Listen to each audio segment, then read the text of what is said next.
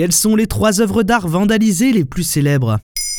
Merci d'avoir posé la question. Vous avez sans doute entendu parler des militants écologistes de Just Stop Oil qui balancent de la soupe sur des œuvres d'art. Cela fait grand bruit notamment quand le tableau des tournesols de Van Gogh s'est fait attaquer en plein National Gallery de Londres. Le 24 octobre 2022, c'était les meules de Claude Monet qui recevaient des jets de purée. Et faire du bruit, c'était le but. Les tableaux étant protégés par des vitres, ils n'ont subi aucun dommage. Ces attaques ne servent que de prétexte médiatique, une manière de se faire entendre pour forcer les autorités à prendre des mesures adéquates contre le dérèglement climatique. Ça n'a pas empêché la polémique. Pourtant, ce n'est évidemment pas la première fois qu'une œuvre se fait vandaliser. Oui, mais peut-être pas d'aussi connue. Détrompez-vous. Cette même année 2022, c'est rien de moins que la Joconde qui s'est faite entarter en plein musée du Louvre. En 2009, une visiteuse russe lui jetait carrément sa tasse de thé à la face. L'œuvre a beau être italienne, elle est aujourd'hui un symbole du Louvre et de la France. C'est la raison pour laquelle cette visiteuse s'en est prise à la Joconde, car elle n'avait pas eu ses papiers français.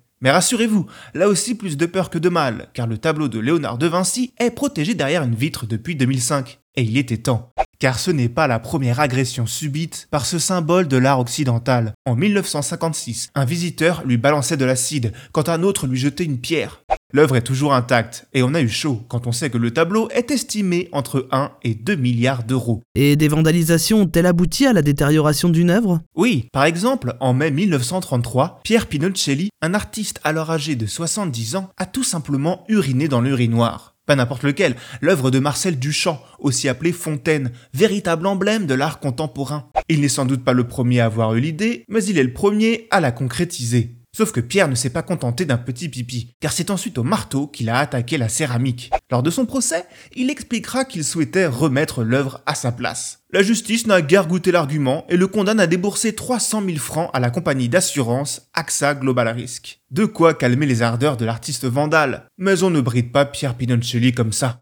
En 2006, lors d'une exposition au centre Georges Pompidou de Paris, Pierre fait son comeback et sort de nouveau son marteau avec lequel il gravera sur l'urinoir le mot Dada. Et y a-t-il d'autres œuvres célèbres à avoir été vandalisées par des militants? Pire que vandalisées, il y en a même qui ont fini détruites. En juin 85, un jeune homme entre au musée de Zurich. Il s'arrête devant une toile de Philippe IV, roi d'Espagne, réalisée en 1628 par le peintre Rubens. Là, il sort une bombe d'aérosol pleine de liquide inflammable et un briquet le drame se produit. Là aussi, le vandale plaidera la cause écologique, avec la volonté de secouer la population, mais sans vraiment pouvoir expliquer quoi que ce soit. Sauf que cette fois, le tableau a bel et bien fini brûlé, et seul son cadre baroque a survécu à l'incendie.